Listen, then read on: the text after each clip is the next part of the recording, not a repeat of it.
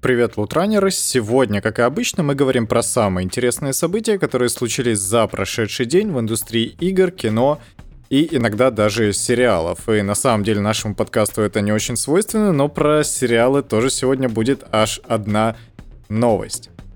Очередные события происходят вокруг E3, а именно новые анонсы. Также трейлер и детали шоу Devolver Digital на E3. Что там вообще будет? Представят как минимум 5 новых игр, в том числе проекты Flying Wild Hawk, это Shadow Warrior, Galvanic Games, это Gurgamot, и Doing Soft, Гота Работа. Гата работа, точнее. И справедливости ради, я ни одной из этих студий и игр не знаю, кроме как серии Shadow Warrior. И Devolver Digital всегда выделяла своей очень эпатажной стилистикой, эпатажными презентациями и вообще такими, знаете, бунтарскими играми в большей степени, поэтому их э, презентации всегда выглядят как самое настоящее шоу, и в этот раз, видимо, не обойдется от какого-то перформанса опять. Говорят, что они будут высмеивать э, бизнес-модель постоянных микротранзакций и игр-сервисов, и я думаю, что должно получиться довольно здорово, потому что, ну come on, это уже всех достало. Давайте не будем в очередной раз впихивать в свои игры микротранзакции, микротранзакции, потому что это уже просто несерьезно. Синглплеерные игры с микроплатежами это просто какое-то безумие. Ну, то есть, как это было в Deus Ex Mankind Divided, которая, мне кажется, популяризи... популяризировала эту историю, хотя не стала сама по себе очень успешной, а просто подняла хайп вокруг себя и огромное количество гневных отзывов, я, короче, вообще такого не поддерживаю. То, что впоследствии такой системы начали придерживаться Ubisoft в своих Assassin's Creed новой, новейшей трилогии, для меня вообще странно. Но, видимо, это удачная бизнес-модель, которая действительно позволяет разработчикам принести больше денег в свои карманы. Короче, ну, да не разработчикам, разумеется, издателям. Издатель тут указывает, что разработчикам нужно делать, и как это было с тем же по-моему, в Dead Space 3 еще были... Да, в Dead Space 3 еще были микротранзакции, и самое странное, что игра была, как и Deus Ex Mankind Divided, хорошо сбалансирована без этого, и подобный элемент добавили только уже на финальных стадиях, поэтому оно никак особо не помешало. Но я, в принципе, считаю подобный подход странным, если честно. Хотя и весьма прибыльным, что и говорить. Activision не представит следующую Call of Duty на E3 2021 года. Анонс берегут для события Warzone. Так говорит СМИ, точнее портал VGC, а точнее его источники. И решили даже поделиться некоторыми подробностями о Call of Duty Vanguard. Именно такой подзаголовок будет нести следующая часть небезызвестной серии. Ее действие развернется во времена Второй мировой, и знаете, ну, короче, сколько можно? Ну, типа, я уже просто не могу. Это настолько заезженная тема, что даже Первая мировая война кажется куда как более интересной на самом деле, потому что ее освещаемость в истории, в культуре намного меньше, и игры по, про Первую мировую войну, мне кажется, намного более интересны и репрезентативны в этом плане. Но опять Вторая мировая война, зато в полной противоположности Call of Duty и в его, скажем так, постоянном визави будет совершенно другой сеттинг, и об этом поговорим чуть позже, там вообще все намного интереснее, мне кажется. В игре будет мультиплеер, зомби-режим и сюжетная кампания, которую посвятят европейскому и тихоокеанскому театрам военных действий. Над шутером работают не только создатели Call of Duty World War II и Sledgehammer, но и практически все внутренние студии Activision, это цитата, включая Infinity Ward, Treyarch и Raven — и что интересно, по-моему, все из э, перечисленных студий так или иначе работали уже над Call of Duty и выпускали свои какие-то игры по франшизе. Да, да, точно, абсолютно все, даже Treyarch выпускала. И это, конечно, очень странный подход на самом деле, потому что, как показывает практика тех же Ubisoft, история, когда огромное количество студий работает над одной игрой, это скорее плохо, чем хорошо, потому что составные части между собой состыкуются довольно плохо. С другой стороны, те же Assassin's Creed, которые разрабатывали все вообще студии Ubisoft, такой вот конгломерат, это чисто вот сюжетная игра, в которой мультиплеер был, ну, довеском чаще всего. Тут же все-таки у нас чисто мультиплеерная игра, и если над каждым отдельным элементом будет работать отдельная студия, вполне возможно, что из этого получится что-то толковое. Потому что, допустим, э, в Rockstar тоже все вообще внутренние студии работают над игрой, но история в том, что там каждая отдельная студия занимается конкретно своей задачей. То есть я уже недавно об этом говорил, что одна занимается локализацией, вторая занимается механикой перестрелок, третья пишет э, сюжет, условно говоря. Ну, как, как правило, вторая и третья это все одни и те же люди. Четвертые разрабатывают движок, пятые делают эйфория engine если это вообще не отдельная какая-то контора. Короче, и там это работает все достаточно прикольно, потому что разработка ведется на уровне механик и никак сюжетно не противоречит. Как это будет э, здесь, не совсем понятно, но посмотрим, конечно. На E3 игры, как уже было сказано, не будет. Для выставки и Summer Game Fest издательство подготовило только показ четвертого сезона Warzone. Анонс Vanguard состоится до конца лета во внутриигровом событии Warzone. И, собственно, есть еще несколько инсайдов непосредственно про Warzone. Королевскую битву значительно обнов... обновят, сменив сеттинг на 40-е года 20 века. Ну, видимо, под стать э, Vanguard, насколько я понимаю. В онлайн-шутере появится Тихоокеанская карта, которая будет значительно больше верданской, учитывая то, чему будет посвящена сюжетная кампания Call of Duty Vanguard, это, в принципе, достаточно хорошо укладывается, потому что чё ассетом пропадать, правильно? В игру добавят несколько разных видов транспорта и движок незначительно обновят, но как сильно это повлияет игру, пока что не ясно. И в VGC отметили, что на крупную переработку Warzone разработчики потратили намного больше времени, чем на обновление, это было в кавычках, Верданска, которое случилось в апреле. Журналисты предполагают, что Activision не ожидала такого успеха королевской битвы, поэтому интеграции с Call of Duty Black Ops Cold War делали в сжатые сроки. Интересно, они не ожидали в мире, в котором королевские битвы победили все остальные мультиплеерные игры, такого взрывного успеха Warzone, это, конечно, странно. Чего они могли еще ждать на самом деле? И многим Warzone нравится намного больше, чем тот же PUBG, Fortnite или Apex Legends, во многом из-за своего приземленного и очень реалистичного сеттинга на самом деле. Но PUBG почему-то сейчас из-за того, что в него играет малое количество игроков, не очень любят. Хотя он стал таким первопроходцем. Поэтому я, конечно, Warzone не играл, хотя у меня было определенное желание в какой-то момент. Но я считаю, что пусть игра развивается, потому что рано или поздно королевские битвы сойдут на нет, и у нас останутся несколько игр, в которые играет большинство, как это было с Мобой, допустим, в которых осталось два мастодонта. Это Dota 2, которая, на мой взгляд, постепенно умирает и теряет часть игроков, потому что Valve ее недостаточно хорошо поддерживает, э, поддерживает, и League of Legends, которую наоборот очень хорошо поддерживают Riot. Так что я думаю, впоследствии у нас останутся две, ну максимум три достаточно противоположные в своем понимании игры, и вполне возможно, что это будет как раз Warzone, Apex и Fortnite, которые максимально не похожи друг на друга. Самое, знаете, что интересное, что ВКонтакте стала официальным партнером E3 2021 года. Пользователи смогут посмотреть трансляции на русском языке и ее озвучкой, ее комментированием займутся Electronic Mushroom, которая как раз и специализируется на индустрии гейминга и киберспорта. И вы знаете, я в индустрию погружен довольно плотно, мне это просто интересно, как вы можете понять. Но я не знаю, кто такие Electronic Mushroom, если честно. Я никогда не натыкался на их контент. И чем конкретно они занимаются, я не совсем понимаю. Для того, чтобы подрубить рестрим E3, ну, не надо много ума, я это могу сделать вот тогда же. Но, естественно, у меня нет никаких прав на это, и подобным я заниматься не буду. Но Electronic Mushroom, как ни крути. Трансляции на русском языке можно будет посмотреть в группе VK Gaming, где также публикуются новости. Церемония открытия состоится 12 июня, а основные презентации пройдут с 13 по 15 число. И интересно, что ВКонтакте впервые стала официальным партнером E3, однако ранее соцсеть организовывала специальные ивенты, посвященные выставке. Так, в 2019 году ВК запустила тематическую коллекцию видеороликов и прямых трансляций, так что подобное сотрудничество для них на самом деле не в новинку.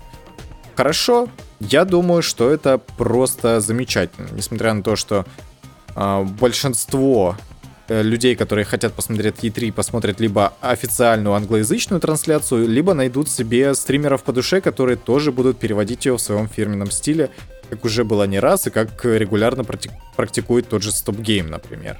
Поэтому подобное решение от ВКонтакте, я могу считать, что это хорошо, потому что это плюс для всей индустрии, как ни крути. Трейлер, детали и предзаказы Battlefield 2042. я вчера не ошибся все-таки. В конце, в самом, я сказал, что действительно 2042 будет под заголовок игры. И вы знаете, я посмотрел трейлер игры, и мне он очень понравился, в отличие от душной Второй мировой войны, которую объездили уже сколько можно. Battlefield 2042 расскажет про недалекое будущее, как можно понять, и игра выглядит просто потрясающе. Мне на самом деле это очень напомнило вторую часть XCOM из будущего, только без пришельцев, потому что, ну, по своему дизайну, по архитектуре городов, и светлые многоэтажки, такие прям красивые, переливающиеся на солнце, это очень круто. И много интересных деталей показали в трейлере. Что интересно, за несколько часов до официальной презентации он утек в сеть, но мне не интересно сейчас в этом копаться, потому что я как раз хайп по этому поводу пропустил и whatever. Что нам показали в трейлере и какие вообще подробности стали известны? Сюжетной кампании в игре не будет, только мультиплеер с некими нарративными элементами. Судя по всему, сюжет нам будут рассказывать непосредственно через какие-то онлайновые события, но это не новость, потому что тот же Warcraft такую историю практикует уже очень давно, и это получается достаточно неплохо в принципе. Онлайн-режим значительно расширили по сравнению с предыдущими частями и обещают самые крупные карты в истории серии, и это неудивительно, потому что на ПК, PS5 и Xbox Series в одном матче смогут участвовать до 128 игроков. На PS4 и Xbox One до 64. Мультиплеер поделили на три формата. И я не понимаю, три формата и три режима это одно и то же? Но неважно. Два из них называются «Полномасштабная война» и «Опасная зона», а о третьем расскажут позже. И, как я понимаю, полномасштабная война это такая классическая вообще карта, ну точнее классический режим для Battlefield, где все воюют э, друг против друга. А опасная зона, скорее всего, это будет некоторый аналог э, Battle Royale. Учитывая то, что в трейлере показали э, ураган, который вообще сносит все вокруг, это, в принципе, отлично ложится в канву. То есть, вполне возможно, что карта будет сокращаться посредством каких-то масштабных катаклизмов. Прикольно, я считаю. Играть в полномасштабной войне позволят с ботами. И знаете, я считаю, что это довольно прикольная история. Правда, опять-таки, если это будет не Battle Royale, то зачем непонятно, потому что в Battle Royale всегда была такая проблема, что ты какое-то время собираешь оружие, и потом ты стреляешь противника и проигрываешь ему просто в перестрелке с первым же противником и как бы выбываешь из матча в принципе. Просто потому, что ты не успел там пристреляться, не успел прочувствовать оружие. И для тех, кто много играет в королевские битвы, это не такая большая проблема, потому что они хорошо чувствуют оружие и в принципе понимают логику происходящего. Для менее опытных игроков это была, мне кажется, существенная проблема, потому что ты элементарно не успевал пристреляться. И боты в этом плане хорошо помогают, потому что ты там одного убил, второго убил, и дальше как по накатанной. То есть такой себе, ну, кураж ловишь, если хотите. Это прикольно, я считаю. Это очень интересная механика, поэтому если э, ботов плетут э, хорошо, это однозначно плюс для игры. На карте на старте будет 7 различных карт, включая Южную, Ка... Южную Корею, Сингапур, Египет, Катар и Антарктику. Интересно, в трейлере много времени и посвятили. Там будут специальные такие корабли на воздушной подушке, выглядит прикольно. На каждой локации будет динамическая погода, включая активные смерчи и песчаные бури, а также разрушаемость, в том числе деформация Земли. И, естественно, для Battlefield 6, для Battlefield 2042 и для всей вообще серии в целом разрушаемость это такой краеугольный камень, который очень выделяет игру среди других э, подобных игр жанра мультиплеерных баталий, скажем так. А песчаные бури и активные смерчи, особенно если они будут появляться рандомно, они очень быстро могут изменить э, положение вещей на карте в принципе и добавить некоторый элемент рандома. Особенно если они будут действительно случайными. То есть если вы одну какую-то карту можете пройти совершенно без смерчей, или они будут появляться в случайное время в случайных местах, это очень круто, я считаю. По крайней мере, на бумаге это звучит действительно очень интересно и прикольно. В такую игру хочется поиграть.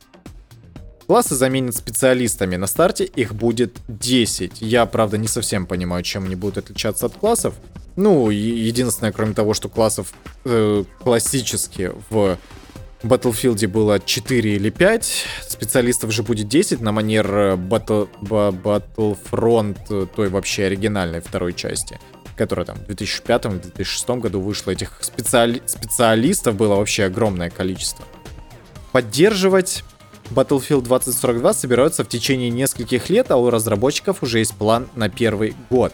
Монетизировать шутер собираются по системе боевых пропусков на сезоны, каждый из которых будет длиться около трех месяцев, а платной будет только косметика. Но это, э, я считаю, стандартный вообще принцип монетизации игры мультиплеерной в 2021 году, так что ничего удивительного в этом нет. Альфа-тестирование проведут в начале июля только по приглашениям, а открытая бета для всех, кто оформил предзаказ, пройдет ближе к релизу. Полноценная презентация геймплея пройдет 13 июня на E3, насколько я понимаю. Игра выйдет 22 октября, а 15 октября это начало раннего доступа для подписчиков сервиса EA Play Pro.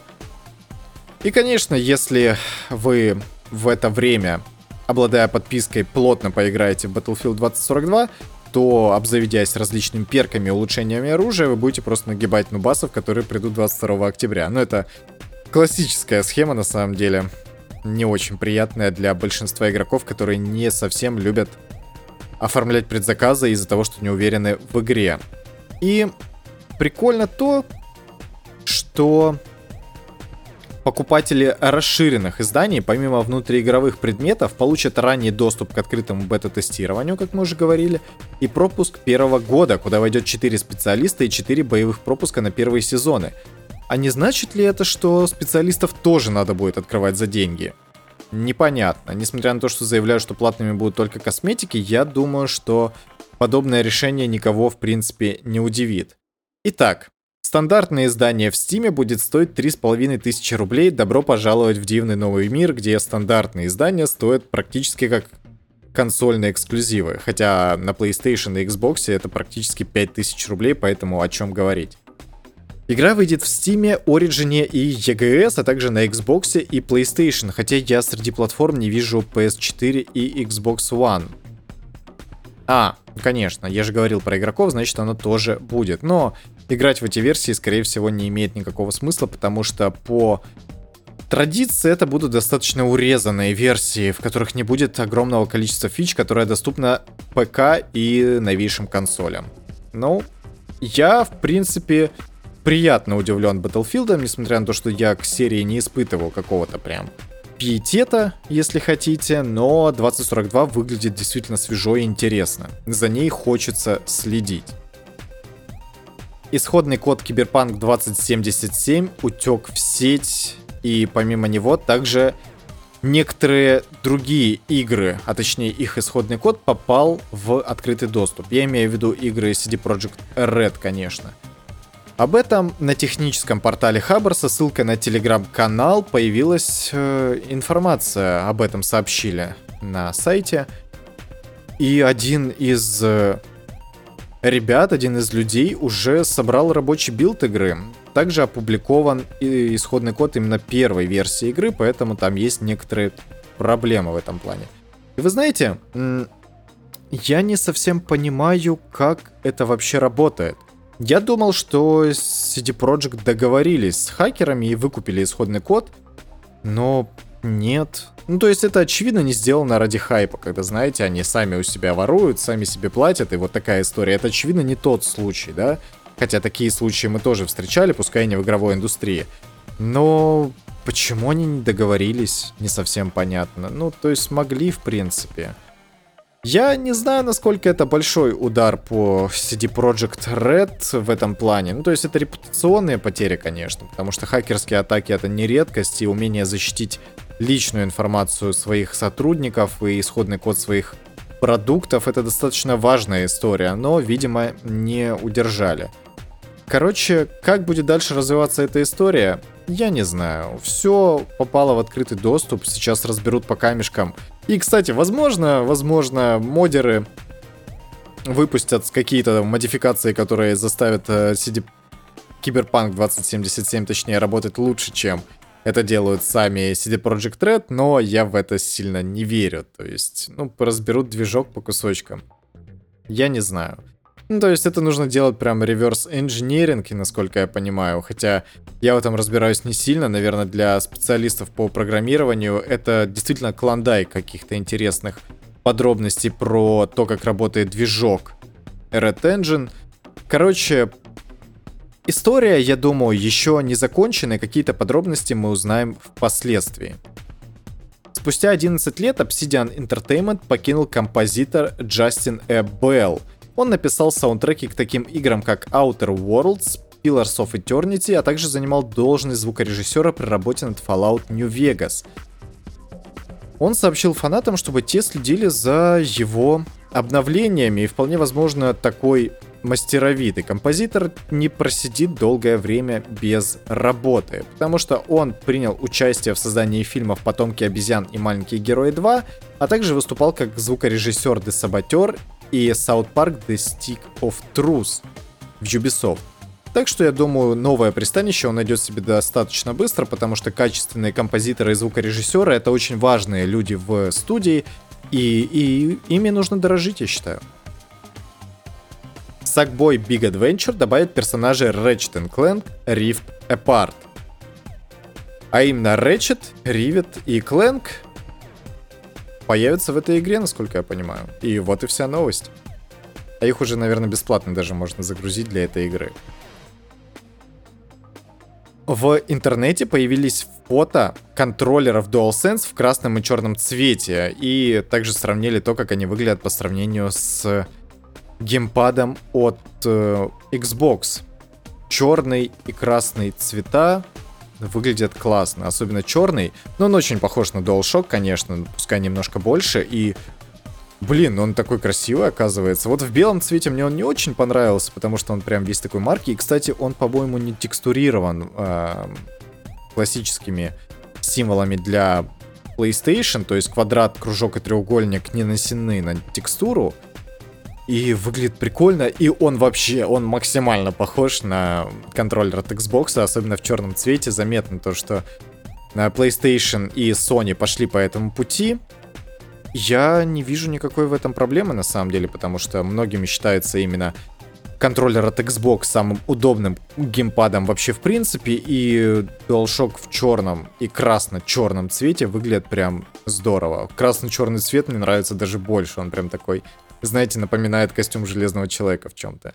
Я приложу новость в описание к подкасту, посмотрите, потому что это действительно стоит увидеть. Контроллер в белом цвете, точнее в бело-черном, все-таки на их фоне немного меркнет. Ох, красно-черный прям вообще космос. Если понадобится купить второй DualSense, он именно будет в такой цветовой палитре, потому что, ну, блин, красивый, зараза. Ubisoft показала тизер DLC для Watch Dogs Legion — в нем представили Рэтча. Это персонаж, вообще лучший на самом деле персонаж из второй Watch Dogs, и я думаю, что лучший персонаж всей серии вообще в принципе. И, блин, ну классно, если его характер и особенности не потеряют в Watch Dogs Legion, хотя я не уверен, как это, в этом плане это устроено, то будет прям вообще здорово. И классно то, что всю игру теперь можно пройти, используя только двух оперативников. Это, собственно, Рэнч, я его назвал Рэтчем. Ну, аналогии с Ratchet Clank. Рэнч, Рэнч, конечно, Рэнч. И при желании можно пройти за Эйдена Пирса и Рэнча вообще всю компанию. Это прикольно. Никаких микротранзакций. Под таким заголовком прошел новый трейлер с главными геймплейными особенностями Dungeons and Dragons Dark Alliance. Из самого трейлера... А, вижу сам трейлер. Ну, это игра, посвященная вообще, э, в принципе, пошаговой боевке и ролевой системе Dungeons and Dragons. Короче, ну, интересная игра, немного мне напоминает Divinity Original Sin. и добавить мне особо больше нечего, кроме подробностей про саму игру. Э, в ней будут разнообразные локации от заснеженных гор до скалистых ущелий и густых лесов.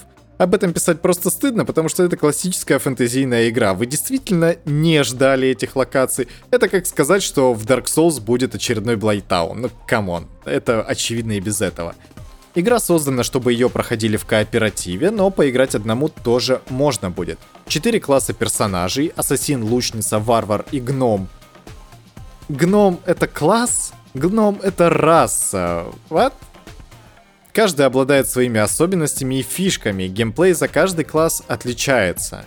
Каждый персонаж имеет свои уникальные способности, у него будет по 50 видов движений и способностей, которые еще нужно будет открыть, ну, видимо, по рамках, в рамках движения по дереву прокачки или по сюжету, например. Легкие, тяжелые и специальные атаки можно будет комбинировать в мощные комбо-удары. Атаки противников можно парировать и наносить контрвыпады. У каждого класса есть своя ульта, 30 видов противников, а также боссы. Драконы, огры, бихолдеры, Интересно, кто такие бихолдеры? Я не очень хорошо разбираюсь во вселенной Dungeons and Dragons, но кто такие бихолдеры? Множество видов брони и оружия от необычного до легендарного, и, естественно, никаких внутриигровых покупок. Удивительно, что в 2021 году это нужно выносить прямо в название. Да, до чего мы докатились. Dark Alliance выходит 22 июня на всех актуальных платформах, включая консоли предыдущего поколения. Ну, кроме Nintendo Switch разумеется.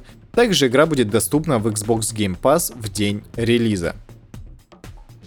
И та самая обещанная новость, посвященная сериалам. Критики высказали свое мнение по поводу первых двух эпизодов сериала Marvel Локи. И все его очень сильно хвалят. Отмечают отличную синергию двух главных персонажей, или химию, как любят сейчас говорить. Том Хиддлстон, как обычно, божественно прекрасен, и его харизма, ну это прям нечто, я не знаю. Том Хиддлстон просто прекрасен, и в роли Локи это, ну, что-то нечто. Если его будет больше на экране, в отличие от классических фильмов Marvel, они уже стали классическими, я считаю, то, ну, это просто потрясающе. Том Хиддлстон — это, ну, просто космос. О чем тут вообще говорить, не совсем понятно. И критики это тоже отмечают. Говорят, первые два эпизода намного лучше ощущаются, чем WandaVision и Сокол и Зимний Солдат, поэтому, возможно, это будет лучший сериал. Но так говорят про каждый новый выходящий сериал Marvel, поэтому, конечно, стоит подождать того момента, когда он станет полностью доступен на Disney Plus, э, сейчас даже найду дату, когда он будет доступен. Именно первый эпизод появится в Disney Plus 9 июня. Сегодня, то есть, получается. Ну, в Америке это, получается, было... Э, короче, для нас, по американскому времени, это будет уже как бы 10 июня, то бишь для вас это уже сегодня. Окей, тот, кто подписан, а я думаю, у нас не очень большое количество в России подписчиков Disney+, потому что подписка в России недоступна смогут ознакомиться с сериалом уже в ближайшее время. Интересно, что напишут именно пользователи, точнее обычные зрители, это по привычке, по поводу сериала Локи, но пока что он выглядит самым многообещающим и, на мой взгляд, многообещающим, намного более интересным сериалом он выглядел еще в момент своего анонса и до выхода других сериалов Marvel. А пока что вы можете подписаться на мой YouTube канал, на котором иногда что-то выходит. Я думаю, что в ближайшее время там будут некоторые обновления, ближе к выходным и, скорее всего, даже в понедельник. Будет небольшой ролик, посвященный играм, соответственно, и я постепенно и постоянно работаю над достаточно большим роликом, который в новой рубрике, которая еще не выходила на канале. Это была интересная работа, справедливости ради. И мне было интересно посвятить свое время именно этому проекту, скажем так. Также вы можете подписаться на одноименную группу ВКонтакте, все ссылки есть в описании к подкасту. Поставить лайк, если вы слушаете подкаст на Яндекс Музыке, а также написать свой отзыв и поставить оценку, если пользуетесь Apple подкастами. На этом у меня все. Услышимся, а точнее увидимся. Нет, увидимся, а точнее услышимся завтра. Пока-пока.